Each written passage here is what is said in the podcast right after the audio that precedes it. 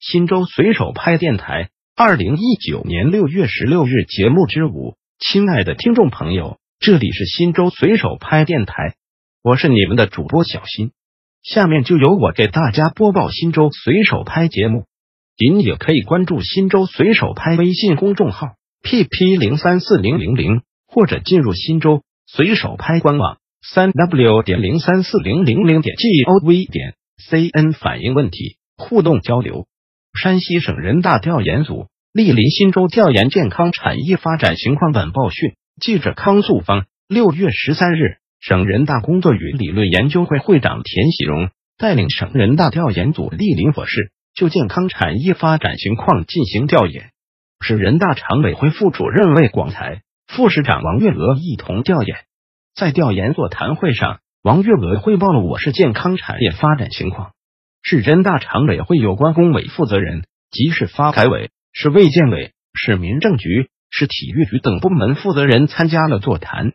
近年来，我市紧紧围绕习近平总书记把人民健康放在优先发展战略地位，努力全方位、全周期保障人民健康的一切嘱托，树立大健康理念，深化改革，强化保障，推动健康事业与健康产业有机衔接。全民健身和全民健康深度融合，使健康政策融入全局，健康服务贯穿全程，健康福祉惠及全民。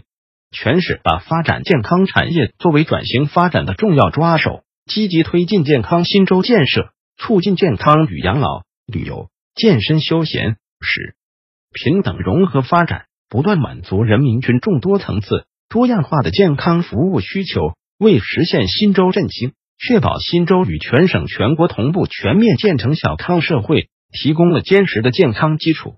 田喜荣等一行通过召开座谈会，听取汇报，并深入定襄县仁爱医疗养老医院、虹桥医院等地进行实地调研，对我市健康产业发展情况做了详细了解，并给予充分肯定。他指出，大力发展健康产业是践行以人民为中心发展思想的需要，是适应时代进步。促进经济转型的需要，要把健康产业作为经济新的发力点、增长点抓好抓实。要在充分征求社会各界意见建议的基础上，从立法角度促进康亮产业及其他健康产业的发展。要加强部门协作、前瞻规划、综合施策，利用各自的资源优势，充分调动社会力量，参与支持健康产业的发展。宁武县百千万行动。对家底再盘点晚报讯，进入六月份以来，宁武县组织开展脱贫攻坚百千万百名农村第一书记、千名驻村工作队员、万名贫困家庭收益专项盘点大行动，以村为单位、户为基础，对贫困户家底再盘点，与贫困群众大谈心，共同发力夯实脱贫攻坚基础。